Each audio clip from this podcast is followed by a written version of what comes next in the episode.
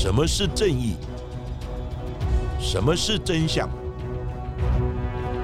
跟着台湾建士权威阿善师，重返那些离奇、轰动的命案现场，请听阿善师的见识实录。各位听众朋友，大家好，欢迎收听今天的阿善师的见识实录。我是见识专家阿善师谢松善。大家好，我是子荣。在上一集的节目当中，我们谈到了在七零到九零年代被美国的 FBI 称为是高智商天才犯罪者的大学航空炸弹客泰德卡辛斯基，为了宣扬自身的理念，阻止工业进步带来灾害，就制作了多枚的炸弹，用恐怖的行动来表达诉求，最后也造成了三人死亡、二十多人轻重伤的爆炸事件。虽然议题成功的引发了大众的关注还有讨论，不过后续也有越来越多的激进团体或者是个人，进而效仿大学航空炸弹客的做法，企图透过这种方式来阐述自身的理论，或者是引发各界的重视。像是在世界上就有少数的激进环境保护主义的组织采取了直接的行动，例如像是纵火、炸弹、游击战等等的行动，来企图阻止破坏环境的行为，或者是警告某些企业对于环境及动物的生态破坏。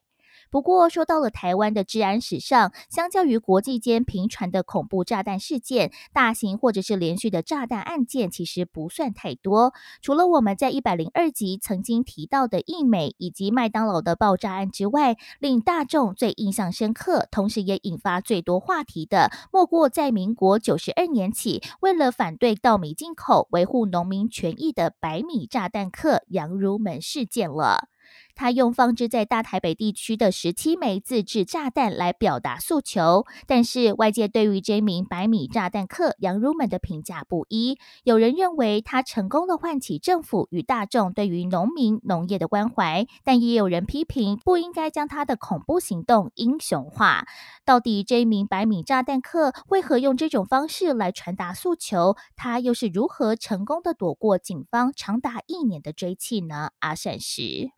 是的，因为爆炸或发现爆裂物的案件，它的现场处理是属于建设工作的范畴，所以百米炸弹客长达一年的犯罪时间，他总共放置了十七枚的爆裂物，虽然没有造成严重的伤亡，但也引起社会大众的恐慌。当时歹徒作案的地方几乎都在台北市的辖区。也是阿善师在职时工作服务的地方，因为阿善师也曾经受过专业的防爆训练。依据我的判断，百米炸弹客所做的爆裂物都是真的，而且具有杀伤力。但是呢，他的技术等级并不高。不过呢，见识人员在爆裂物上面或是爆炸之后的现场，我们并没有采到歹徒的基阵，所以呢，我们研判。歹徒制作及放置爆裂物的时候，可能有做保护以及毁灭基证的动作，因此警察就抓不到他，让他有恃无恐，继续的办案。专案小组几乎天天的开会，的确给了办案的远景以及阿善师的建设团队很大的压力，当然也造成社会大众极大的不安。就像前面子荣所说的。虽然台湾的爆炸案件并不算太多，但都会引起社会的瞩目以及警察单位的重视。毕竟上一集节目里面也跟大家讲解过炸弹的制作原理，其中开关的形态非常的多元，可能在不注意或没有警觉的情况之下，而造成重大的伤亡。而这一起百米炸弹的事件，要回推到。民国九十二年十一月二十二日，在热闹的台北市忠孝东路市段财政部财政资讯中心前面的人行道上电话亭里面，摆放了一个可疑的物品。它是一个七百 CC 的绿茶饮料盒，上贴着一张纸条，上面写着“炸弹不要进口稻米，政府要照顾人民”的电脑字样。这个疑似爆裂物。引起了民众的恐慌，进而报警处理。但是这已经是近期第二件公共场所摆放爆裂物的事件，在十一月十三日，大安森林公园的男厕所里面也一样发现类似样态的爆裂物，同样的在上面写着“炸弹误按，不要进口稻米，政府要照顾人民”的字样。警方这时候才发现，原来上一起的案件并不是一个个案，而是有人预谋的连续犯罪案件。不过，究竟歹徒是谁呢？为什么他又会提出这样的诉求呢？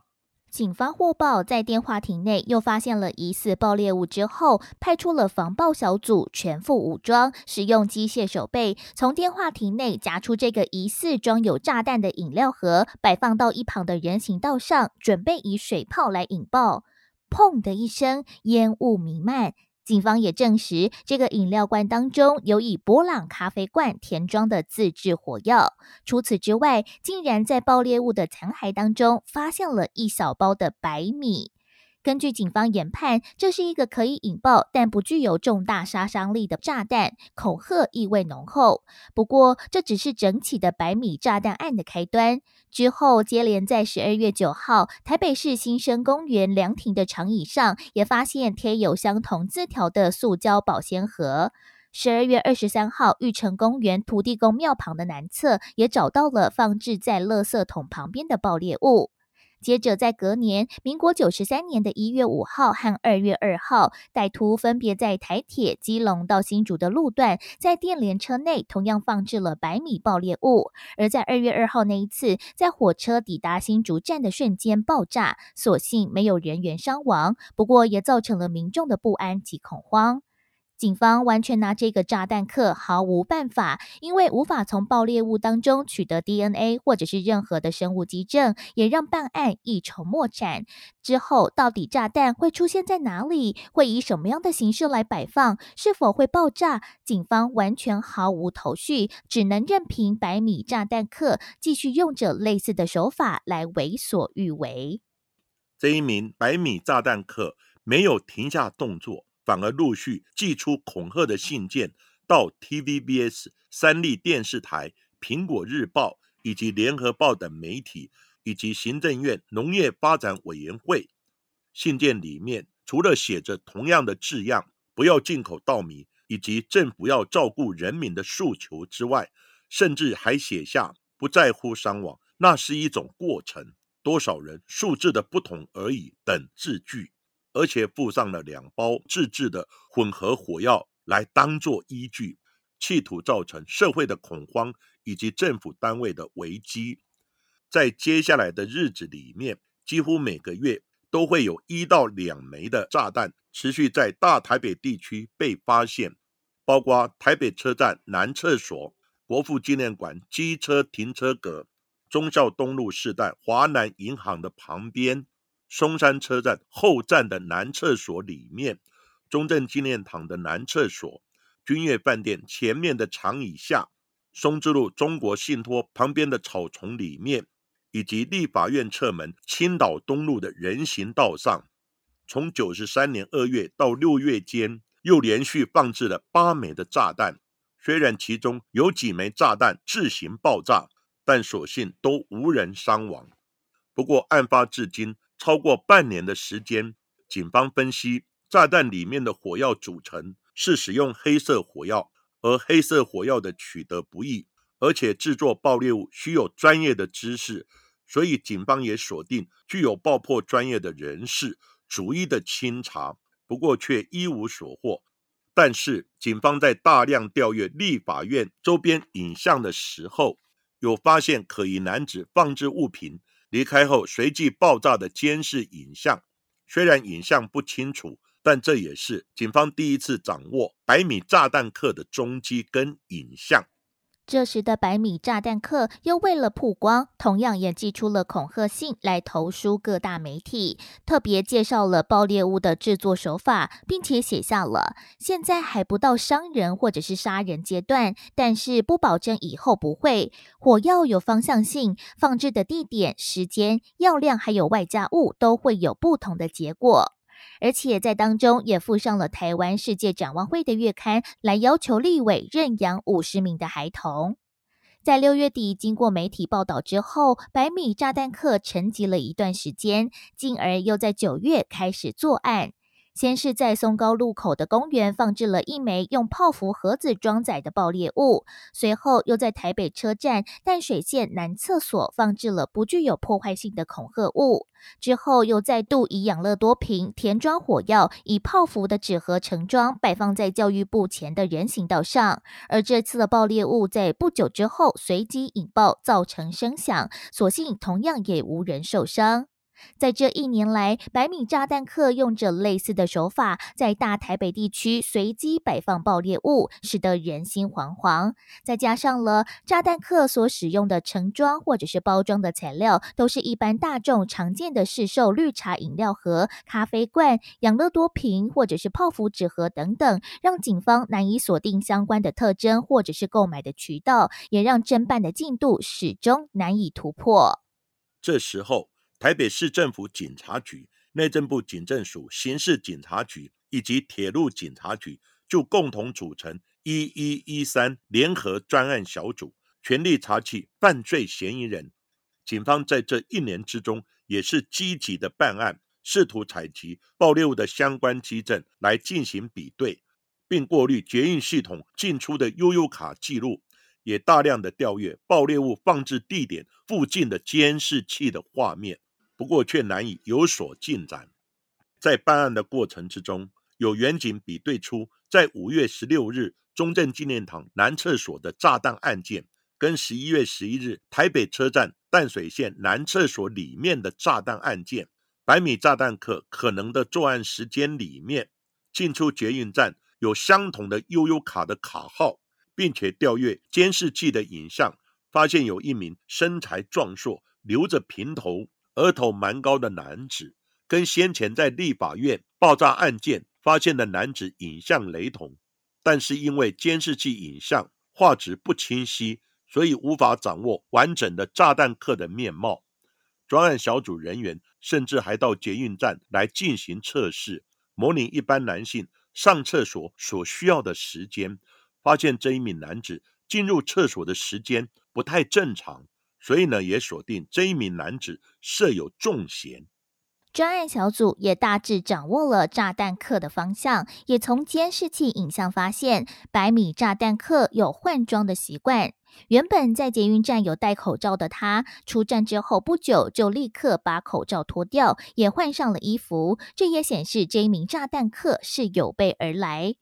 专案小组也分析，炸弹客多次在捷运站及周边沿线放置炸弹，显示捷运可能是他主要的交通工具之一。首先，先在十月十五号，先将锁定的悠悠卡号设定为警示卡，来观测出入站的一举一动。而且在调阅悠游卡的乘车记录时，也发现了爆裂物放置的时间点前后，它都有相关的到站记录。而且每次搭乘捷运的断点都是在捷运建潭站，但后续又没有转乘公车的记录。如果他没有转乘公车的话，那他会是当地的居民吗？还是搭乘了其他的交通工具呢？这时候，专案小组的人员想到，如果不是自行骑车或者是开车的话，可能是利用火车或者是客运作为后续的转乘工具。所以，专案小组研判，百米炸弹客可能是搭乘基隆客运从基隆而来，然后在捷运的建潭站下车之后，转乘捷运到随机的地点来放置爆裂物。另外，在十月十一日台北车站炸弹案件之中，专案小组追查发现，炸弹客是搭乘火车至台北车站，再持悠悠卡进入捷运站里面的。所以呢，警方随即拿出当天所有进出台北车站上万多张的火车票，一一的来过滤采集指纹，企图找出百米炸弹客的指纹。因为火车票是硬纸卡，而且持票人。有可能在车票上面留下指纹，所以专案小组就请鉴识人员在火车票上来采集指纹。那我们研判硬纸卡的车票是属于吸水性的，所以呢，鉴识人员就采用纸张上指纹显现的药剂，叫做宁海德林，来显现车票上面的指纹。结果鉴识人员从上万张的车票当中采集到六十枚完整的指纹来进行身份的比对，并进行后续的追查。不过最后调查的结果全部排除涉案的可能，也让专案小组无功而返。但专案小组不放弃任何一丝的希望以及线索，终于在众多的爆裂物残骸当中采集到了填装火药的养乐多瓶瓶口上面炸弹客的唾液 DNA，这也成为了重要的关键线索。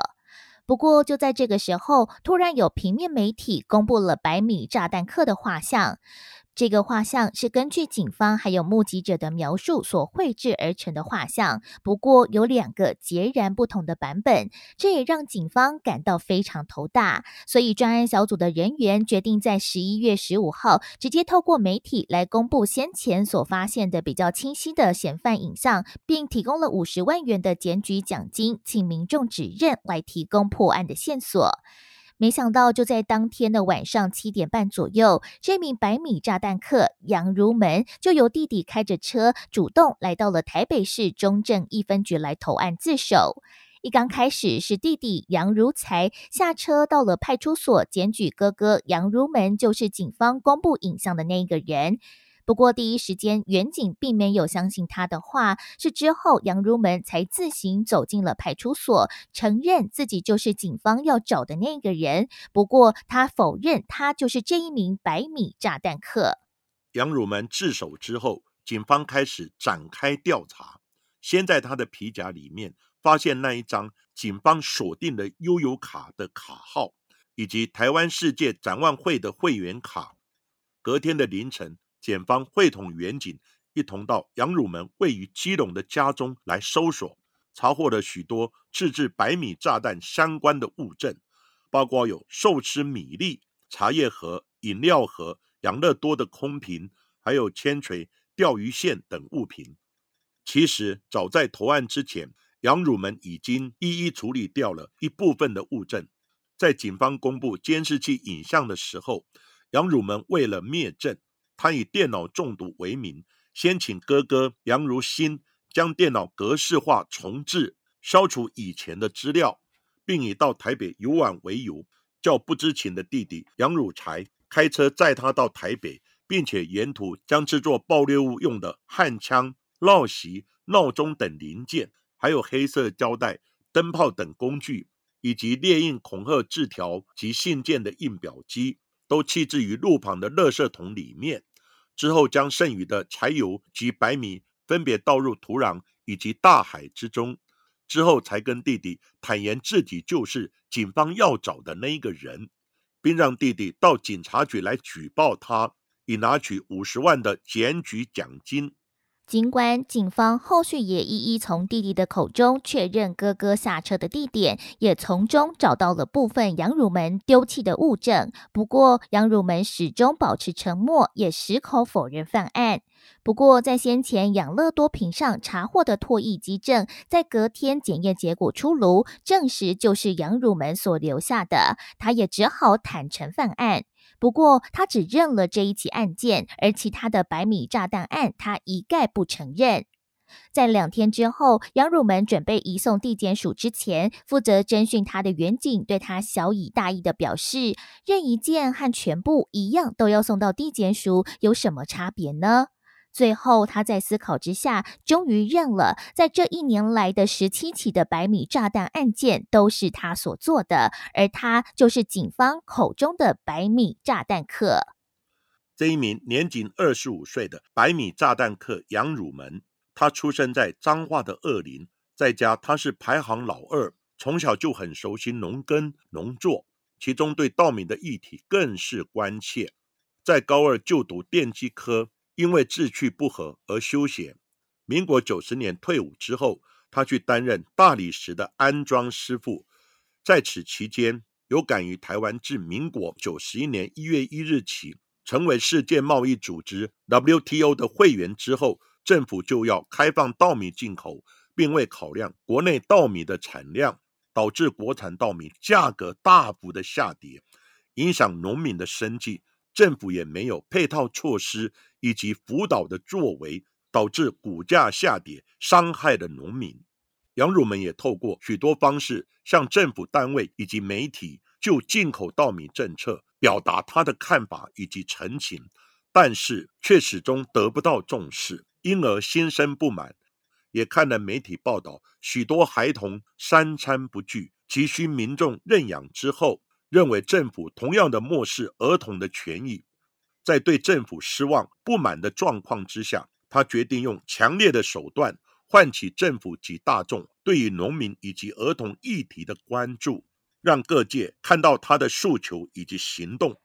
所以他决定参照了国际上面的激进环境保护主义的组织，包括了绿色和平、还有地球优先等等使用的抗议方式，制作所谓的可乐炸弹，就是会发出巨大的声响，但是不会造成重大伤亡，借此来表达诉求。所以在民国九十一年，他就跟着爸爸从二林搬到了基隆，一边帮忙贩卖鸡汁的生意，一边准备伺机而动。杨如门在当兵的时候，曾经在两栖蛙人侦察营来服役，对于爆裂物的制作、火药的混合也略微了解。加上了决定要以制作炸弹爆裂物来引起关注之后，他就开始大量的搜集资料，以及了检警对于案件侦查的细节，包括了上网搜集火药还有雷管制作等等的技术。他也借由电视影集 CSI 学得了闹钟制作延迟的方式，还有线路配置等等的手法，加上了他也阅读了像是人骨拼图、破案之神等等的相关见识办案的书籍，甚至也搜集了不少美国大学航空炸弹课的资料来当做犯案的参考。他知道要犯案不被抓，犯案时一定不要使用手机，否则会留下定位的记录。放置炸弹之后，也必须要不断的变装来躲避警方的追查。为了不留下指纹，杨汝门制作炸弹时都会使用双层的手套。所有炸弹制作物件都会用酒精或双氧水稀释之后来擦拭，以灭除指纹基证。加上他之前没有犯罪的前科，让警方的侦办以及基证的比对更找不到方向。虽然杨汝门是第一次犯案，但也透露出他心思细腻。想跟警方斗智的犯罪心理特质。如果他制作的炸弹会引爆，他会在现场看着炸弹爆炸之后再离开。在办案之后，他也会关注新闻媒体有没有多做报道，甚至也会主动寄信件给媒体，表明犯罪的动机以及做法。甚至办案之后，会走入到台北市政府警察局门口的广场来坐着，看着里头的远景忙进忙出。他就觉得很有成就感，尽管他的利益良善，但是他激进的做法也让社会大众惶惶不安，最后他也为此付出了代价。台北地检署在民国九十四年一月二十四号，以非法制造炸弹、恐吓等罪名起诉了杨汝门，并且在同年的十月十九号，遭到了台北地方法院判处有期徒刑七年六个月，并科罚金新台币十万元。上诉到了二审，法官考量到他为了唤起政府与社会大众对于农民及孩童议题的重视而减轻判刑，由台湾高等法院判处有期徒刑五年十个月，并科罚金新台币十万元。而入狱之后，就在可以假释的前夕，时任的总统陈水扁表示，杨如门其情可悯，已经服刑年余，表现良好，应无再犯之余，故在民国九十六年六月二十一号获得了总统特赦，当下释放，免除其余的刑期，但是仍然会保留犯罪的记录。不过，外界对于杨汝门的行动评价褒贬不一。在杨汝门被逮捕之后，民主行动联盟、劳动人权协会与声援杨汝门联盟等台湾社会运动的团体发起了声援杨汝门的联署运动。他们认为杨汝门的行为并不为台湾体制所容许，但是部分弱势者的声音很难被社会听见。这些社会运动团体提出了三点诉求：第一，杨汝门的行动不应被视为单纯的刑事案件。并要求减轻其刑。第二，百米炸弹事件所揭示的农业问题，政府应更积极的来重视。第三，农业兼具国安、生态以及社会等安全议题。台湾进入 WTO 国际贸易体系之后，不应以农业作为牺牲品以及赌注。另外一方的意见则认为，杨汝门所采取的手段过于危险，很可能造成巨大的伤亡，本质上不值得称许，也不符合国际特赦组织对于良心犯的定义。有些民众也对媒体在报道的时候将杨汝门英雄化感到不满，并将这些报道视为是台湾媒体争议的一个议题。就连当初追缉杨汝门到案的远警施正茂，他表示，他觉得杨汝门很聪明，本性也不坏，但是选择了错误的方式来表达他的意见。无论外界对于百米炸弹案的评价如何，杨如门在出狱之后结了婚，生了子，用较为温和的方式来推广农业。他先是出版了著作《百米不是炸弹》，集结他在狱中所写的文章还有书信，用文字来表达他对农业的诉求。之后也脚踏实地的到处走访农村，来拜访农友，研究有机农法，为台湾的农业找寻更多的出路。而后也在台北市忠孝东路四段二四八巷成立了二四八农学市集，号召农友投入生产友善环境的有机蔬菜，并且广为举办农业市集，让农友与消费者更直接面对面的互动。在民国一百零三年，导演着力以百米炸弹案为脚本改编拍摄了电影《百米炸弹客》，也在炸弹案后十多年再次引起社会对于农业议题的讨论及关注。甚至在民国一百零四年的台北农产运销公司，原定由官派的五名政府人士担任董事，但是呢，时任的台北市长柯文哲决定让出了一席的席次给杨如门。而杨如门也表示，其实过去和现在虽然做着看似很不同的事情，但是他的心态却没有多大的转变，同样都是本着希望台湾农业更好的念头而已。那谈到阿善师对百米炸弹客杨汝门所犯案件的看法，因为他所做的十七件案子，很多件是在台北市的辖内来办案。当然，阿善师也都有参与这些案件的见识与侦查的工作。不过，歹徒在一年内持续的作案，以及开不完的专案会议，也真的让我承受巨大的压力。所幸最后，百米炸弹客是在台北车站厕所内的爆裂物零件养乐多的空瓶上面采到了杨汝门的 DNA，以及立法院附近监视器找到杨汝门的影像。加上杨汝门要弟弟举发他是百米炸弹客，以顺便领取五十万元的奖金。最后，警察在杨汝门的皮包里面找到了锁定号码的捷运悠游卡，还有到杨汝门家里收到制作爆裂物部分的零件。最后比对养乐多空瓶上面的 DNA 跟杨汝门是相符的，所有案件也因此顺利的破案。虽然社会大众对杨汝门的诉求以及做法有两极化的看法，但是阿三是认为用制作爆裂物危害社会安全就是不对。不管你的诉求为何，如果每一个人或团体都有样学样，如法炮制，那我们的社会不就天下大乱？所以呢，有诉求还是寻求正当的管道以及较缓和的做法来表达。另外。阿善师也要讲一个在侦办此案不为人知的秘辛，它是一个乌龙有趣的办案过程。就是在杨汝门所犯的案件之中，有一件是在立法院北侧青岛东路的爆炸案件，案发的时间是在晚上。那阿善师也带队赶到现场来收证，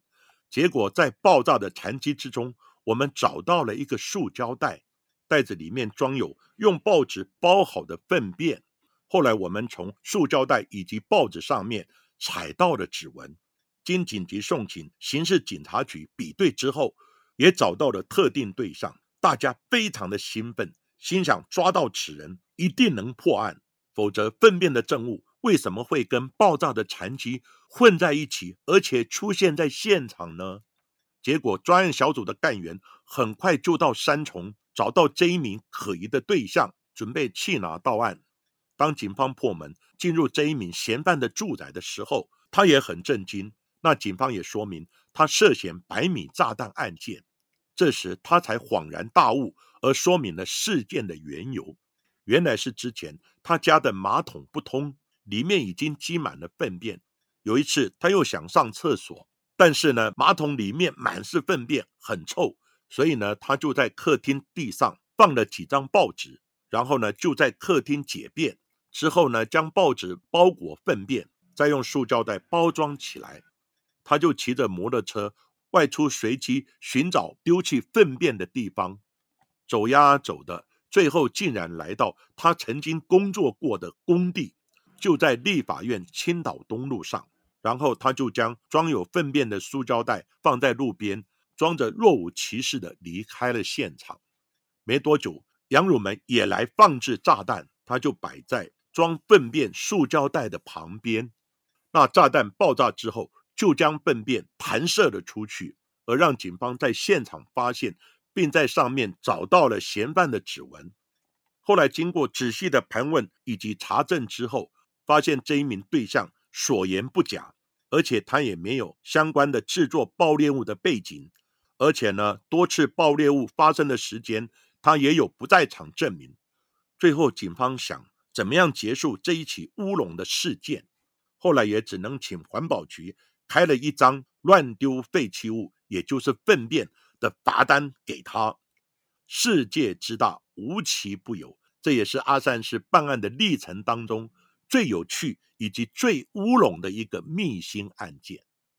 而今天的百米炸弹客杨汝门的案件就为大家讲到这里。而在今天的阿善师见识实录的节目最后，也来感谢近期赞助我们的听众伙伴喽，感谢罗罗、轩 bar、静婷、阿烈。北市小远景，感谢这些的听众朋友们热情的赞助还有支持喽。而其中的北市小远景说，感谢正气凛然的阿善师以及专业美丽的子荣陪伴，在下努力多年来，总算步入警大，其中的形式见识取得了高分，一部分也是受到了节目的影响。希望在未来毕业之后，能够将所学来回馈社会。再次感谢你们的付出。另外呢，也写到了有些集数因为太过可怕了，所以呢挑着大太阳的时候听。也想要请问阿善师，如果在办案的时候遇到了可怕或者是毛骨悚然的事情的时候，心情该如何克服呢？非常感谢北市小远景的留言与赞助。首先恭喜您考上了警大，因为阿善师目前也在警大教书，也许我们有缘。会在教室或是校园碰面。如果您看到阿善师的时候，也希望你能打声招呼，表明您是我们阿善师见识实录的听众。至于您提到如何克服恐怖可怕案件的心理障碍，那阿善师也跟你分享我的心路历程。当阿善师刚毕业，还是一名菜鸟的时候，也很怕看到尸体，迷信鬼神，所以呢，值班的时候。第一件事情就是把办公室用来参访用的尸体以及现场的照片先贴起来，以免半夜我起来会被吓到。有时候害怕到只能坐在椅子上面睡觉，这种情况我也调试了几年之久。后来突然转个心念，我是执法以及监视人员，是来帮死者伸冤的，又不是我杀你的，为什么我要怕你呢？你真有灵，就显现出来。跟我对谈以及申诉，所以呢，秉持这个信念，慢慢的就不怕了。因此，阿善师也常跟学生说：警察是正义的化身，心正则气盛，气盛则无惧。从事警察工作，一定会碰到恐怖的现场以及悲惨的尸体。如果你害怕而不敢看，或是不敢靠近，那你如何帮他伸冤呢？所以呢，北市小远景。你就学学阿善师，转个念，双手合十，向使者告知我是来帮助你的，那自然心里就无所畏惧。我想死者真有灵，一定会暗中来保佑我们，让办案人员能够顺利的破案。而今天的节目就为大家进行到这里，谢谢各位收听阿善师简事实录。如果喜欢我们节目的话，欢迎在 s o n On、Spotify、Apple Podcasts、KKBox 上面来订阅节目，并且踊跃留言给我们，给我们五颗星的评价喽。同时，也欢迎大家多多利用平台来赞助我们节目。那下一集也请大家继续听下去。